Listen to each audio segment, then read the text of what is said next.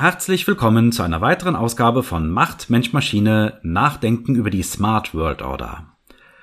Ein Podcast über Nachhaltigkeit und Verantwortlichkeit digitaler Technik. Am Mikrofon ist Julia Lambing. Das ist der, der gerade spricht und der durch diese Sendung führt. Ich beschäftige mich seit vielen Jahren mit dem ökologischen Umbau der Industriegesellschaft, aber auch mit alternativen Lebensstilen und sozialen, technischen und ökologischen Gemeingütern. Unterstützt werde ich in dieser Ausgabe von Macht Mensch Maschine durch meinen Kollegen Sebastian Galler. Sebastian ist ein Klima- und Nachhaltigkeitsexperte, der sich, Zitat von ihm selber, als Lotse für die Industrien eine klimafreundliche und CO2-neutrale Zukunft versteht und der sich deshalb auch mit dem Einsatz digitaler Technik, zum Beispiel Blockchain-Systeme, beschäftigt. Denn Sebastian sieht durchaus Chancen, dass solche neuen digitalen Techniken das nachhaltige Wirtschaften stärken und verbreiten können. Hallo Sebastian. Hallo, guten Tag. In der heutigen Sendung wollen wir uns mit der Frage beschäftigen, wie digitale Technik zu gerechteren Wirtschaftsbeziehungen beitragen kann.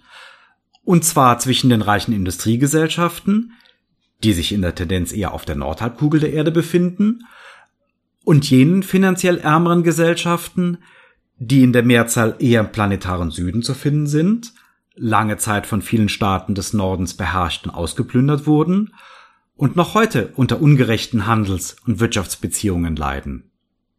Kann moderne digitale Technik zur Verringerung von Armut beitragen? Stellvertretend für alle möglichen avancierten digitalen Techniken wollen wir diese Frage anhand des Einsatzes von Blockchain-Lösungen diskutieren. Denn tatsächlich gibt es erste Lösungen, die Blockchains bei der Überwachung und Organisation von Lieferketten einsetzen. Dadurch wird unter anderem ein neuer Grad von Transparenz bei Lieferketten möglich. So ist es zum Beispiel besser möglich, fälschungssicher zu dokumentieren, aus welchen Erzeugnissen ein T-Shirt besteht oder aus welcher Fabrik es kommt. Deswegen hört man gelegentlich auch die Hoffnung, dass diese Transparenz auch genutzt werden kann, um mehr Ökologie, mehr Menschenrechte oder gerechtere Bezahlung bei Produkten aus den Ländern des Südens zu erreichen. Oder dass man mit Blockchain sogar direkt ausbeuterische Handelsunternehmen umgehen kann. Dazu reden wir heute mit einem Experten für gerechte Wirtschaftsbeziehungen und Entwicklungspolitik, der mit seiner Erfahrung zu wirtschaftlichen Prozessen in den Ländern des Südens durchaus auch einen kritischen Blick auf die Hoffnungen hat, die sich mit Blockchain-Lösungen verbinden. Dieser Experte wird sich aber gleich selbst kurz vorstellen. Eines noch vorneweg. Das Gespräch findet im Rahmen eines leider nur digital stattfindenden Expertenworkshops des Projekts Blockchain nachhaltig statt. Sowohl mit Sebastian Galler als auch mit dem eingeladenen Experten bin ich nur über eine PC-Anwendung für IP-Telefonie, nämlich Jitsi, verbunden. Die Tonqualität ist deshalb nicht perfekt. So, und wer ist jetzt unser geheimnisvoller Gast? Der stellt sich jetzt selber vor. Ja, ich heiße Friedel Hütz-Adams und ich arbeite seit mittlerweile 1993, also schon eine ganze Weile, für das Südwind-Institut. Ich habe in den letzten 15 Jahren schwerpunktmäßig zu verschiedenen Wertschöpfungsketten gearbeitet. Zuerst auch zum Teil im Metallsektor und die letzten zehn Jahre aber auch mit einem Schwerpunkt auf Agrar. Hier ganz viel Kakao, aber war auch an Studien zum Thema Kaffee und äh, Palmöl und Tee beteiligt. Ein zunehmendes Thema in den letzten Jahren, so bin ich auch hier in diese Diskussion mit reingekommen, ist so die Frage, welche Rolle Blockchain und ähnliche Technologien äh, verfolgen könnten, dabei Wertschöpfungsketten transparent zu machen und ob das dann ein nützliches Mittel wäre, um auch Menschenrechtsverletzungen in Wertschöpfungsketten auszuschließen. Gleichzeitig stellt sich aber immer die Frage, das greift jetzt schon auf das, was nachher kommt, voraus, wer besitzt die Daten, wer hat Einfluss darauf, was eigentlich gesammelt wird? Und ähm, wer profitiert letztendlich von den Daten, die im Rahmen von Blockchain-Technologien erhoben werden. Herr Adams, wie sind Sie denn persönlich zum Thema Blockchain gekommen? Also ich habe schon vor zwei oder drei Jahren jemanden getroffen, der vorher auch für eine ganz große Investmentgesellschaft gearbeitet hat und das war interessanterweise bei einem Treffen in Abidjan in der Elfenbeinküste, wo es auch darum ging, wie man den Kakaosektor nachhaltig verändern kann. und der damals so die Prognose gewagt hat, die ganzen Zertifizierungsgesellschaften von Fairtrade über Rainforest bis was es sonst noch gibt, im Holzsektor FSC oder MSC bei Fisch und so weiter. Er meinte, die wären in wenigen Jahren gar nicht mehr am Markt, weil man das Ganze technologisch lösen würde. Die Frage, die ich aber damals schon gestellt habe, ist, wenn ich einen Kakaosektor habe mit in Westafrika mehreren Millionen Bäuerinnen und Bauern, weit verbreiteter Kinderarbeit aufgrund der Armut und ich behebe die Armut nicht, was dann eine Blockchain bringen soll. Vielleicht kann ich dann zuordnen, welche der laut der letzten Studie alleine in der Côte d'Ivoire und Ghana äh, arbeitenden 1,5 Millionen Kinder auf Kakaoplantagen auf meiner Plantage sind, aber ich löse ja damit das eigentliche Problem nicht. Wenn Armut bestehen bleibt, wird auch Kinderarbeit bestehen. Also das waren so die Diskussionen, die wir dann vor einigen Jahren hatten. Das ist ähnlich wie die Diskussion, die wir seit zehn Jahren beim Thema Zertifizierung und Transparenz führen, was danach auf Papier ist. Das sind Werkzeuge, um Wertschöpfungsketten transparent zu machen, Werkzeuge auch, um Änderungen initiieren zu können. Aber wenn ich das Werkzeug nur benutze, um eine Transparenz zu schaffen, aber nichts an den Zuständen ändere, dann bin ich keinen Schritt weiter. Da bin ich echt gespannt, wieso eine Blockchain-Technologie hier äh, mehr Einfluss generieren sollte, als es vorher papierne Transparenzsysteme und Zertifizierungen gemacht haben weil eine Abschaffung von Menschenrechtsverletzungen und eine veränderte Gestaltung von Wertschöpfungsketten letztendlich auch bedeuten, dass alle Teilnehmer an dieser Kette bereit sein müssen, im Zweifelsfall Dinge zu verändern, Wertschöpfungsketten umzubauen und oder mehr zu zahlen. Technologie kann dokumentieren, was passiert, aber sie kann diese Bereitschaft nicht herbeiführen. Naja, das ist irgendwie immer die Frage, ne? ob nicht Technik oder Technologien in der Lage sind, soziale Prozesse zu verändern. Das traue ich. Also wenn, wenn wir mal Industrialisierung sehen, dann ist das einfach so. Ne? Technik verändert soziale Prozesse und das kann in die eine oder in die andere Richtung und das kann auch sowohl als auch passieren. Ich verstehe Ihren Ansatz. Die Frage ist, warum werden wir denn jetzt, wenn, wenn ich mal aus der ganz großen Linie drauf gucken, wenn wir hier, nehmen wir mal Kakao, für eine Schokolade in unseren Ländern bereit sind, richtig anständiges Geld zu bezahlen, was wir ja sind. Irgendwie, es gibt ja alle möglichen Premium-Marken, die mit irgendwie, wo man, also nehmen wir mal ein Glas Nutella, das ist richtig teuer, das, das Zeug, ne? Aber wenn man mal guckt, was denn da ankommt, bei den Leuten, die Rohstoffe für dieses Glas Nutella aufbereiten, dann ist es eben nix. Also es ist ja nicht so, dass die Menge Geld erstmal nicht da wäre, sondern die Verteilung des Geldes, das ist das Problem und könnte ja sein, Jetzt nicht bei der, bei der Verifizierung, da würde ich Ihnen sogar recht geben, aber es könnte ja sein, das ist nur eine Hoffnung. Und ich will nur einfach mal eine Gegenthese aufbauen. Es könnte ja sein, dass durch die Transparenz und dadurch, dass mit so einer sehr feingliedrigen, dezentralen, erstmal nicht korrumpierbaren Verwaltungsmaschine auch Selbstermächtigung stattfinden könnte, bis runter zu Strukturen der Arbeiter. Das ist wirklich weit hergeholt. Ich weiß, dass wir da bei weitem nicht sind, aber ich sehe da schon erstmal einen Pfad. Frage ist, ob den über irgendjemand gehen will, ob da irgendjemand Interesse daran hat. Ne? Aber den Pfad sehe ich erstmal. Also das Potenzial zu diesem Pfad, das sehe ich auch. Das hatten wir bei früheren Ansätzen eben im Rahmen von Zertifizierungen und Audits allerdings auch schon dieses Potenzial. Die Frage ist, was das in der tatsächlichen Umsetzung in die Kette rein bedeutet. Mhm. Und da brauchen wir teilweise gar nicht so weit zu gehen. Auch ohne ein Blockchain-System wusste jeder und jede, die es wissen wollten, was in deutschen Schlachthöfen passiert. Mhm. Es hat sich aber nichts geändert das Problem der Kinderarbeit im Kakaosektor oder auch der arbeitenden Kinder- und Wanderarbeiterfamilien in der Türkei, die die Haselnüsse für die Nutella ernten, das ist ja auch seit 10, 20 Jahren bekannt. Ja. Ja. Mit einer Blockchain könnte ich Dinge erleichtern, also ich kann Dinge verändern, aber die Umsetzung in menschenrechtliche Verbesserungen in der Realwirtschaft erfordert mehr als nur eine, eine Kenntnis über diese Probleme. Ein zweiter Schritt ist für mich auch noch das Problem, das ist die Frage, wer eigentlich einen Einfluss darauf hat, welche Daten wo gesammelt, wo gelagert und wo zugänglich gemacht werden. Ich habe das als Beispiel aus dem Kakaosektor gehabt. Es äh, war vor ein paar Jahren angeblich noch nicht möglich zu identifizieren, von welchen Kakaoplantagen die Unternehmen überhaupt beziehen. Und dann kam die ganze Diskussion über die Abholzung. Also die Menschenrechtsdiskussion haben wir seit 20 Jahren, da hat sich nicht viel getan, aber die Abholzungsdiskussion und das drohende Gesetz der EU dass man keine Produkte mehr von abgeholzten Flächen importieren kann, hat jetzt dafür gesorgt, dass hunderttausende Flächen, die Kakaobauern bearbeiten, in Westafrika vermessen wurden. Alleine binnen der letzten zwei, drei Jahren. Wahrscheinlich sogar über eine Million. Also einer der Unternehmen hat letztens gesagt, sie hätten zusammen schon über eine Million Höfe vermessen. Mhm. So, was dann aber jetzt passiert ist, in Ghana hat sich herausgestellt, dass in älteren Studien man immer die Bauern und Bäuerinnen befragt hat, wie groß ist die Fläche ihrer Plantage und da kam man auf einen Schnitt von 3,3 Hektar. Bei den Nachmessungen hat sich gezeigt, dass man das deutlich überschätzt hat und dass die Flächen in Wirklichkeit vermutlich eher bei rund zwei Hektar liegen.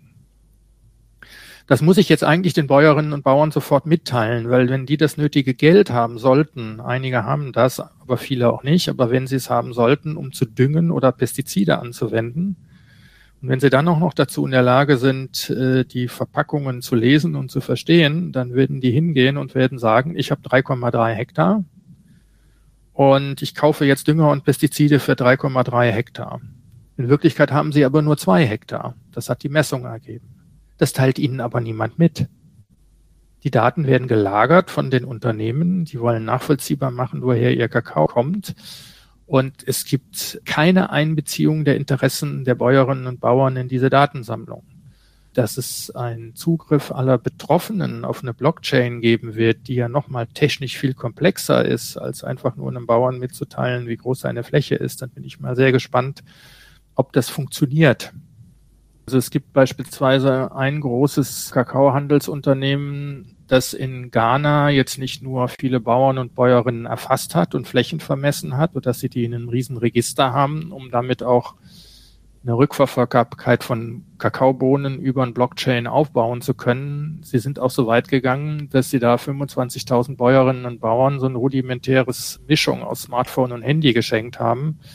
Und da drauf ist ein Konto. Jetzt können Sie den Bäuerinnen und Bauern Geld direkt überweisen. Das ist erstmal ein Fortschritt, aber ich habe keine Regelung darüber gefunden, was mit den dabei generierten Daten passiert. Das Unternehmen hat ja jetzt potenziell Zugriff auf Informationen darüber, was auf den Konten der Menschen passiert. Also das, es ist erstmal ein technischer Fortschritt, dass ich das kopple, eine Vermessung von Flächen, eine, demnächst eine Nachverfolgbarkeit von Bohnen, eine Bezahlung von Menschen die dann auch vielleicht sogar gerechter bezahlt werden als vorher. Nämlich, ich kann ja sagen, wer in bessere ökologische Produktion einsteigt und Dinge vorfinanziert, der kann auch einen höheren Preis kriegen. Aber ich baue natürlich auch einen Kontrollmechanismus auf, der sehr umfassend ist. Hier haben wir dann erneut Menschen, die große Schwierigkeiten haben werden, zu überblicken, was das überhaupt bedeutet, dass so viele Daten über sie in der Hand von einem Unternehmen zusammenlaufen die das dann in der Blockchain zusammenfassen kann und wo wir uns dann irgendwann freuen, dass wir mit einem Strichcode vielleicht oder irgendeinem Code auf einer Tafel Schokolade nachlesen können, welche Bauern und Bäuerinnen jetzt die Kakaobohnen in meiner Tafel Schokolade produziert haben. Aber was heißt das für die andere Seite? Ja, also das ist immer noch ein sehr, sehr offenes Feld. Da sind wir an einem, finde ich, wichtigen Aspekt. Ne? diese Möglichkeiten, die ja und zweifelhaft da sind, also natürlich könnte man dadurch, dass es eben so schön unkorrumpierbar ist, so schön transparent ist und so schön feingliedrig ist, könnte man alle Daten irgendwie für jeden auch theoretisch verfügbar machen. Allerdings, erstens muss man dann auf einer ganz anderen Ebene Zugänge schaffen, die die Bauern eventuell nicht haben. Und zweitens ein relativ tiefes Verständnis von dem technischen äh, Gegebenheiten, die natürlich auch nicht zwangsläufig da sind. Ne? Und da haben wir dieses Thema Digital Divide, wo die Theorie dann an der Praxis zerschellt. Diese Zugänge sind nur möglich, wenn ich gewisse technische Voraussetzungen habe. Ich war gestern in der großen Tagung drin, da war jemand Hochrangiges aus der Kakaobehörde in, in Ghana mit dabei und selbst da brach die Verbindung immer wieder ab.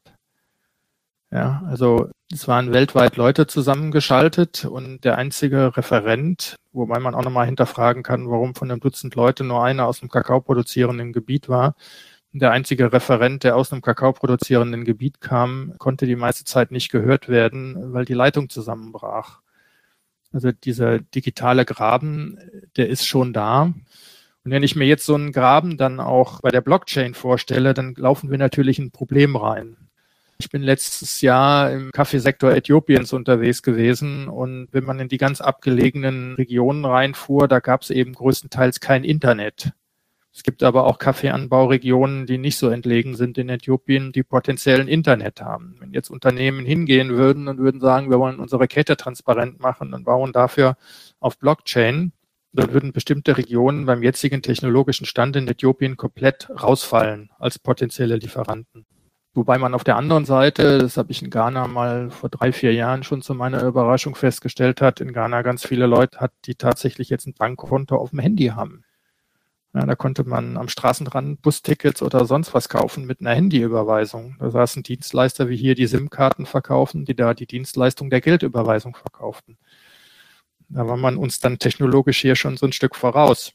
In vielen afrikanischen Ländern haben mittlerweile ein großer Teil der Bevölkerung Konten auf Handys. Damit werden Technologiekonzerne zu Banken. Das ist nicht reguliert. Ja, wir haben hier in Deutschland einen Einlagensicherungsfonds und wenn meine Bank pleite geht, dann weiß ich, wie viel Geld äh, da versichert ist. Ich habe in Ghana mal versucht herauszufinden, was denn jetzt passiert in diesen vernetzten Systemen, beispielsweise bei Kakao, wenn der Mobilfunkanbieter pleite geht. Wie viel Geld ist denn da auf den Konten drauf? Wer kontrolliert das? Äh, welche Sicherheit ist garantiert? Also das klingt alles so schön, dass ich das elektronisch vernetze, aber ich habe zum Teil noch nicht mal die juristischen Absicherungen, die notwendig sind. Also weder hier noch natürlich erst recht in Ländern, die jetzt gerade einige Technologien einfach überspringen, die von einem Nichtvorhandensein von Banken zu Online-Konten gehen. Sind wir also zu naiv, wenn wir hoffen, dass durch neue Blockchain-basierte Anwendungen nicht nur besser überwachte, sondern auch gerechtere und ökologischere Lieferketten entstehen? Die Frage ist natürlich so gemeint, dass Blockchain hier nur als Stellvertreter gedacht ist für den Einsatz von allen möglichen digitalen Lösungen bei der Überwachung von Lieferketten. Also für mich ist immer so ein bisschen so ein Vorbild das, was so mit der ganzen Zertifizierungsdebatte passiert ist. Und bei der Zertifizierung ist es ja auch schon so, dass die Bäuerinnen und Bauern zertifiziert werden, die Zugänge haben Fairtrade zum Beispiel im Kakaosektor zertifiziert grundsätzlich nur Kooperativen und keine einzelnen Bäuerinnen und Bauern. Wenn aber jetzt 70 bis 80 Prozent der Bäuerinnen und Bauern gar nicht organisiert sind, kann ich sie auch nicht zertifizieren.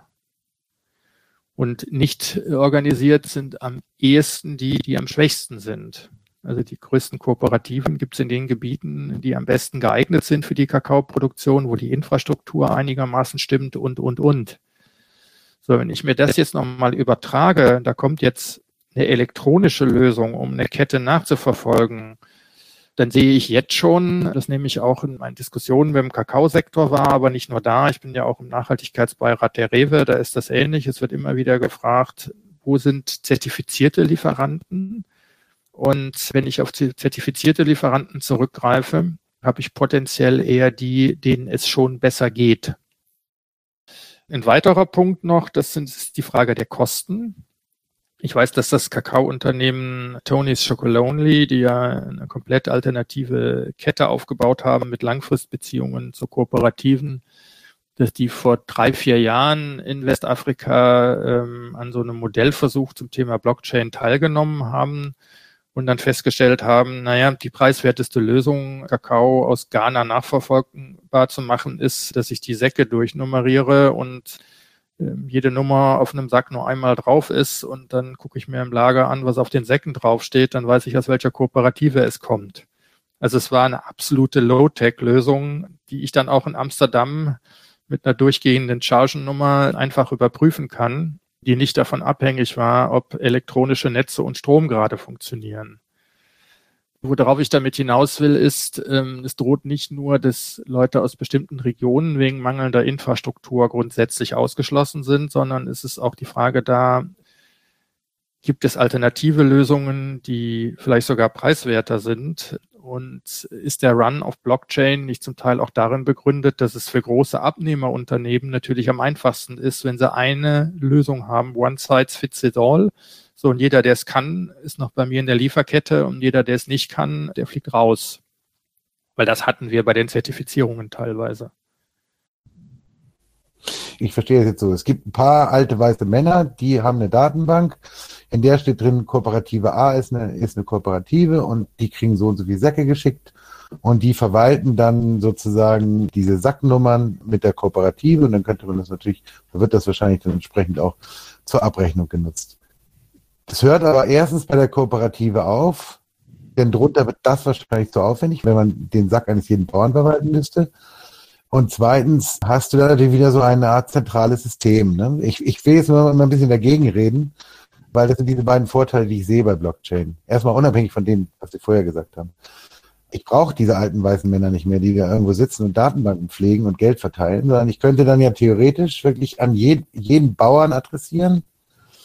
Jeder Sack wäre auch einer Person zuordnenbar ohne großen administrativen Aufwand und es könnte sowohl Qualität als auch Geld da entsprechend so gemessen werden, dass es keine zentrale Notarsstelle gäbe.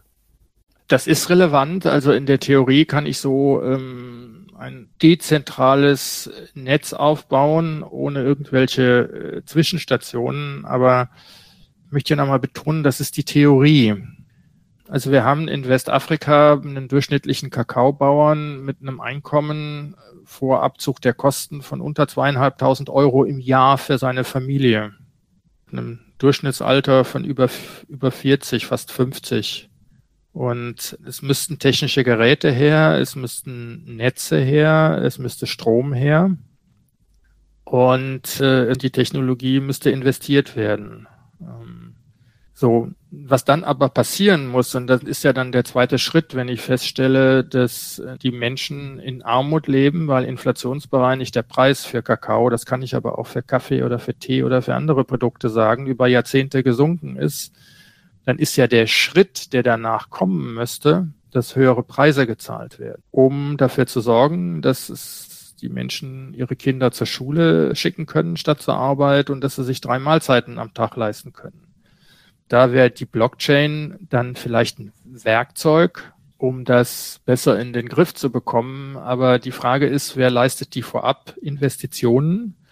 Und wenn ich die Daten zur Verfügung habe, kommt es dann so weit, dass die Dinge sich auch so verändern, dass Veränderungen in der Fläche passieren können. Ja, ja, ja, verstanden. Sagen Sie, was meinen Sie denn, was, der, was die Hauptursache ist? Warum ich, wenn ich jetzt ein Glas Nutella kaufe für meine, was weiß ich, 3,50 Euro, wo ja eigentlich erstmal genug Geld da ist, um die Leute gut zu bezahlen und auch die ganze Wertschöpfungskette zu bedienen, warum kommt das Geld nicht unten an? Also vielleicht ist es was anderes. Ne? Die, die Menschen sind im Supermarkt nicht bereit, anständiges Geld für Fleisch zu bezahlen. Aber beim Kakao ist das, ist das aus meiner Wahrnehmung ganz häufig eben nicht so. Kann da nicht Transparenz helfen? Das ist meine Frage. Ne? Könnte da dieses Werkzeug nicht auch dafür sorgen, dass, dass diese Unverhältnismäßigkeiten aufgedeckt werden, also was einzelne Wertschöpfungsteile abschöpfen? Ich selber habe vor gut zehn Jahren eine Studie zum Thema Kinderarbeit im Natursteinsektor Indiens gemacht und das war, fand ich eine sehr frustrierende Studie und ich kann mich erinnern, dass ich zu der Zeit ziemlich viel Schokolade gegessen habe und zwei Jahre darauf schreibe ich eine Studie über Kinderarbeit im Schokoladensektor. Ich wusste es nicht. Ja, und ich mache das und ich mache das hauptberuflich. Mhm. Also es gibt viele Verbraucher und Verbraucherinnen, ähm, die würden sofort eine Unterschriftenliste unterschreiben für ein Lieferkettengesetz, in dem Unternehmen verpflichtet werden, Menschenrechte in Lieferketten einzuhalten. Die machen aber keine stundenlange Internetstudie, bevor sie in den Supermarkt gehen. Mhm. Und das ist ja letztendlich so eines der Probleme, was Verbraucher und Verbraucherinnen haben, wenn sie eine Tafel Vollmilchschokolade haben. Ich habe das die Tage noch ausgerechnet, das sind beim momentanen Weltmarktpreis so rund sieben Cent äh, Kakao drin. Davon kommen so viereinhalb, fünf beim Bauern an. Also wenn sie das verdoppeln würden und damit die Einkommen der Bauern direkt verdoppeln würden, dann kostet halt die Eigenmarke im Supermarkt bei Rewe, Edeka, Lidl statt 45 Cent, was die momentan kostet, eine Tafel Vollmilch kostet so 50. Das kann sich jeder leisten. Hm, das wird wahrscheinlich äh, nicht mal jemand merken. Ne? Ja, ja, genau. Also wir haben eine Gesprächsrunde jetzt über Jahre gehabt mit etlichen Unternehmen aus verschiedenen Branchen. Wir, so das Südwind-Institut und die Hamburger Stiftung Wirtschaftsethik. Und bei der Frage, warum nicht mehr Nachhaltigkeit im Automobilsektor, Nahrungsmittelkonzern, Textilkonzern und so weiter, wir hatten Leute aus verschiedenen Branchen umgesetzt werden, war in der Regel die Aussage, wir machen so viel, wie der Wettbewerb macht. Der limitierende Faktor ist innerhalb der Unternehmen das Wissen, der Wettbewerber macht nichts. So, und wenn ich dann mit einer Blockchain-Technologie feststelle, dass ich in Bangladesch vielleicht meinen Näherinnen für Bekleidung statt 60, 70 Euro im Monat 150 Euro zahlen müsste und das über eine Blockchain-Technologie auch machen könnte, weil ich ja alles nachverfolgen kann, dann werde ich das nur dann tun, wenn äh, ich auch sicherstellen kann, dass der Wettbewerber es auch macht. Die Blockchain-Technologie wird die Marktkräfte nicht außer Kraft setzen können und die Transparenz alleine wird nicht helfen, stärker Menschenrechte in Wertschöpfungsketten umzusetzen. Okay. Der Preiskampf, den die Handelsketten beim Verkauf von Produkten an die Endverbraucher und Endverbraucherinnen ausfechten, ist Ihrer Erfahrung nach also deutlich wichtiger als die Transparenz von Lieferketten. Zumindest wenn es darum geht, eine faire Entlohnung von Arbeitskräften im globalen Süden zu erreichen. Da hilft die digitale Technik also womöglich weniger, als man erstmal denkt. Aber dieses Problem entsteht ja durch die Konkurrenz der Supermärkte bei den Konsumenten hier in den Industrieländern. Wie ist das bei der Beschaffung und dem Einkauf von Kakao, Kaffee oder Textilien in den Ursprungsländern? Da gibt es ja sowohl eine Konkurrenz bei den Anbietern dieser Güter, also den Bauern oder den Textilfabriken, als auch eine Konkurrenz derjenigen, die bei diesen Anbietern einkaufen, also die Handelsunternehmen. Und eventuell gibt es ja auch konkurrierende Anbieter bei den digitalen Lösungen und den Erfassungssystemen. Wie wirken sich denn hier globale Konkurrenzmechanismen aus? Dieser Konkurrenz äh, ist ein Riesenproblem. Das betrifft auch den Austausch. Ich habe vorhin das Beispiel gehabt, äh, dass man im Kakaosektor Westafrikas Flächen vermisst.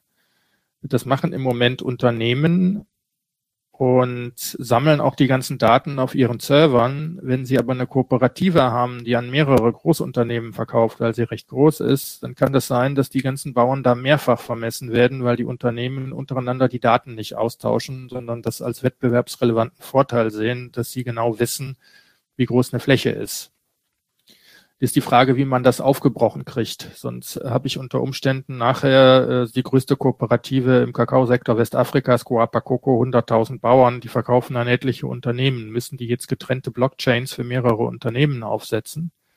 Wer hat dann die Daten? Beauftragen diese Unternehmen dann unterschiedliche Unternehmen damit, äh, die Daten für sie zu sammeln in nicht kompatiblen Systemen?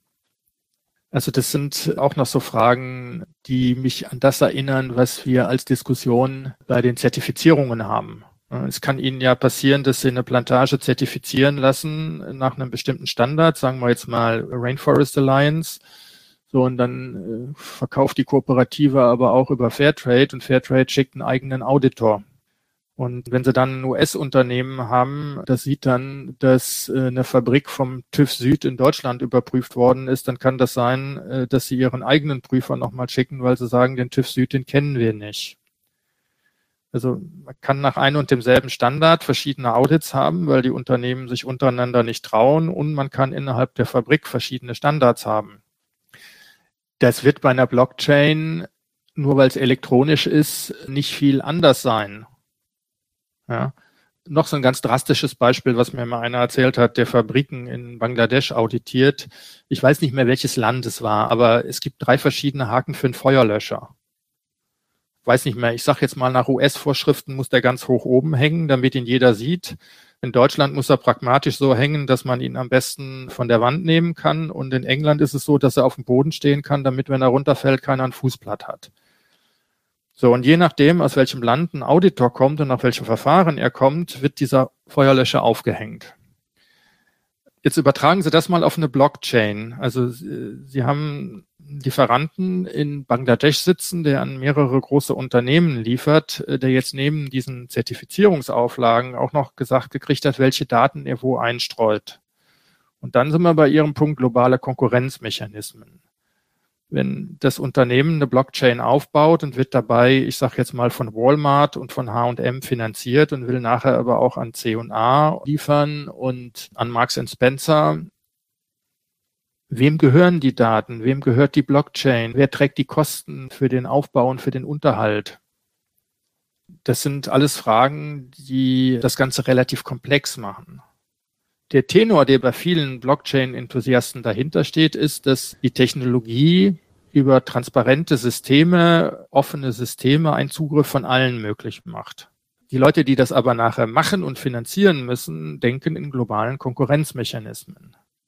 Das mag ein bisschen zynisch klingen, aber es ist einfach eine, eine Erfahrung aus verschiedenen Wertschöpfungsketten und eben mein Ansatz, dass ich sage, die Dinge müssen vom Gesetzgeber geregelt werden. Und wenn der Gesetzgeber es geregelt hat, dann muss ich die Befolgung oder Nichtbefolgung transparent machen, um bestrafen zu können. Und da ist ein Blockchain ein gutes Werkzeug.